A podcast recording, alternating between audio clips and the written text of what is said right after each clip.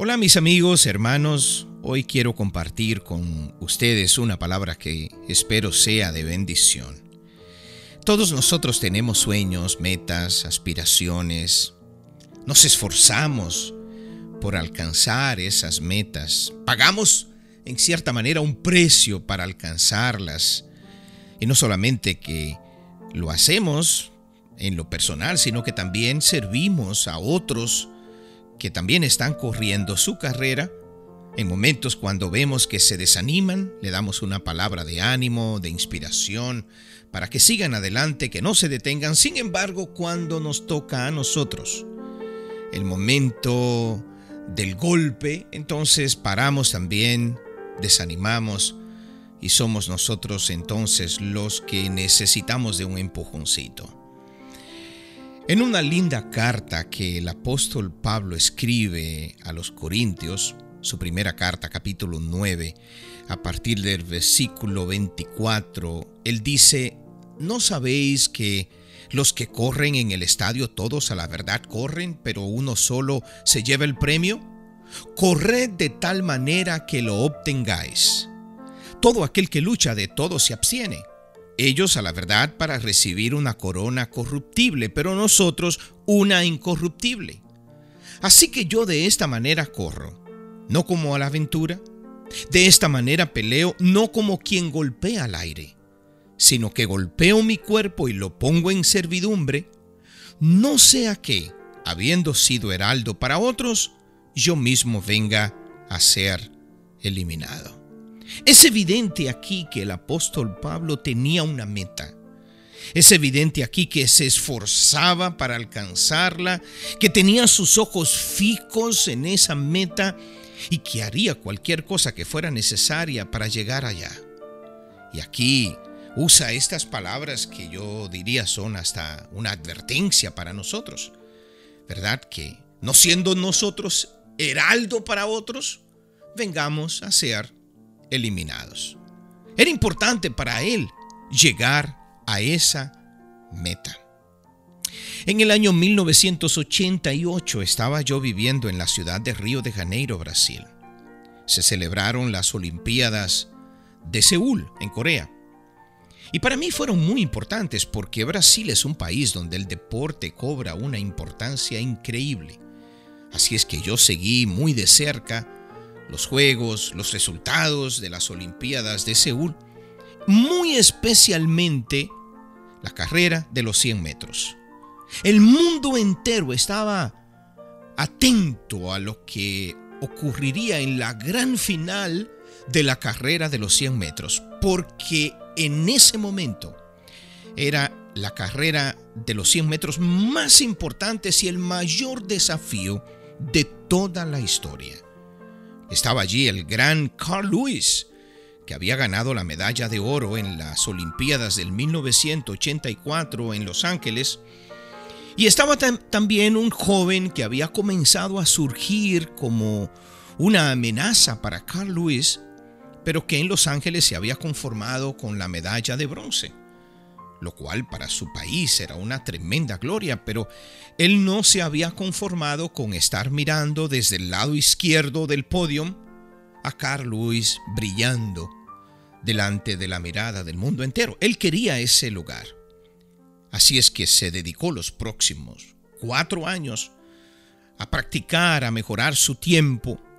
Y allí estaba Ben Johnson de Canadá, preparado para correr los 100 metros más rápidos de la carrera de las Olimpiadas. Ben Johnson ganó la carrera para sorpresa de todo el mundo y lo que hizo sorprendió a la prensa. Casi llegando a la meta levantó su brazo y su dedo indicando que él era el número uno. Así es que al otro día los periódicos de Brasil inundaron las calles con la foto de Ben Johnson en la primera plana, levantando su dedo hacia arriba y la gente preguntándose cómo fue que él perdió esas milésimas de segundos. Sabía que iba al frente, Pero ningún corredor hace eso, sino que está concentrado en correr lo más rápido que pueda por miedo a que alguien se le adelante por milésimas de segundos y que le lleve la corona.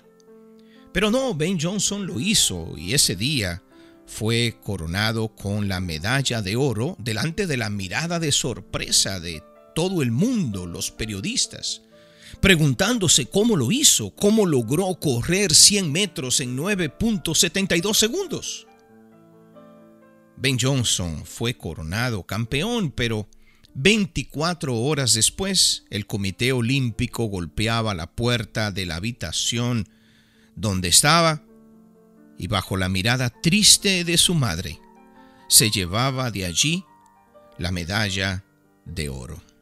Ben Johnson había dado positivo al uso de asteroides y por eso le habían quitado la medalla de oro. Y no olvido la foto que inundó Río de Janeiro y todo Brasil al día siguiente en los periódicos la misma foto que un día antes había salido, indicando a Ben Johnson con el dedo hacia arriba, pero esta vez modificada, cambiando el dedo por una jeringuilla.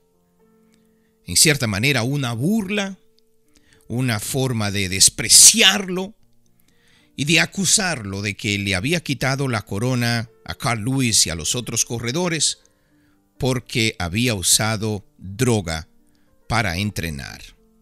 Así fue descalificado este corredor y su gloria duró apenas un día o poco más de un día. A partir de allí precisamente Ben Johnson cayó en una espiral descendiente en su carrera profesional porque fue dado positivo varias veces y varias veces fue descalificado terminando su historia, trabajando en una empresa ahí en Canadá, ganando apenas unos centenas de dólares a la semana.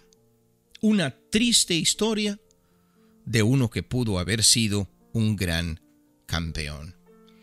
Y es allí donde veo esta preocupación del apóstol Pablo de que no quería perder ese galardón, de que no quería perder esa gloria de llegar a la meta final.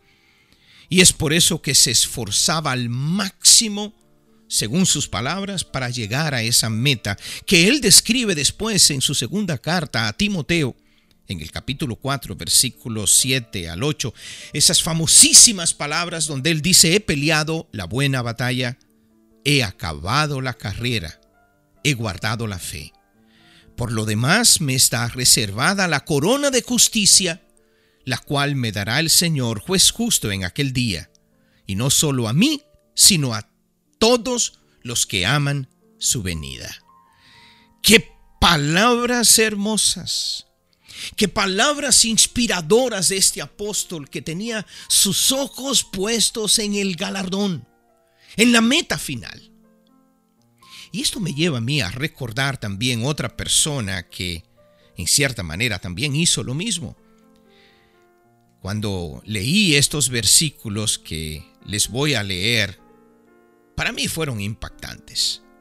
Hebreos capítulo 11 a partir del versículo 24 dice, Por la fe Moisés, hecho ya grande, rehusó llamarse hijo de la hija de Faraón prefiriendo ser maltratado con el pueblo de Dios antes que gozar de los deleites temporales del pecado, teniendo por mayores riquezas el oprobio de Cristo que los tesoros de los egipcios, porque tenía puesta la mirada en el galardón. Por la fe dejó a Egipto no temiendo la ira del rey, porque se mantuvo como viendo al invisible. Otra versión dice, se sostuvo. Se sostuvo como viendo al invisible. Y mi pregunta fue, ¿qué fue eso invisible que vio Moisés capaz de vislumbrarlo al punto de que toda la gloria de Egipto perdiera su esplendor? Hace unos meses tuve la oportunidad de ir a Egipto, un paseo maravilloso, y una de las cosas que más quería era ir a la tumba de Tutankamón. o mejor dicho, al museo donde está la tumba de Tutankamón. Fuimos a un museo, pero lamentablemente fue el Museo Moderno y ahí no estaba. Lo lamenté porque tenía deseos de ver toda aquella riqueza que si no me engaño, tardó seis años en ser trasladada desde la tumba de Tutankamón al Museo de Egipto. Seis años cargando barcos, mesas, sarcófagos dentro de sarcófagos de oro puro, de oro finísimo, porque los egipcios creían que cuando la gente moría, necesitaba eso para vivir en la otra vida. ¿Y por qué me interesaba tanto ver eso? Porque esa tumba me da apenas una idea de qué fue lo que Moisés dejó atrás, de qué fue lo que Moisés menospreció por aquello que él vio que lo vislumbró. Aquello tan glorioso que fue capaz de quitarle todo el valor a toda esa riqueza. Mi amigo, mi hermano, es allí donde quiero fijar mis ojos. Es ahí donde quiero estar mirando. Es esa gloria la que quiero alcanzar. Es ahí donde quiero llegar. Esa gloria que el apóstol Pedro describe en su primera carta, capítulo 1, a partir del versículo 3, diciendo, bendito el Dios y Padre de nuestro Señor Jesucristo, que según su gran misericordia nos hizo renacer para una esperanza viva por la resurrección de Jesucristo de los muertos, para una herencia incorruptible, incontaminada e inmarchitable reservada en los cielos para nosotros. Aleluya. Esa gloria que no se corrompe, esa gloria que no se marchita, esa gloria que no se contamina, es esa gloria, es esa meta, es, es eso lo que yo quiero alcanzar. Es ahí donde quiero llegar. Y te animo a ti a que lo hagas también. Tal vez los problemas de la vida te han desanimado, Tal vez has pensado que no vale la pena seguir luchando. ¿Quién sabe algo ha acontecido en tu vida que te ha detenido en estos momentos? Pero aquí vengo yo para decirte, sigue adelante. Si caíste, levántate y comienza otra vez porque Dios está contigo para fortalecerte, para ayudarte. Levanta tus ojos y mira el galardón. Porque cuando miramos más allá, los problemas del momento pierden valor y recobramos fuerzas para seguir luchando.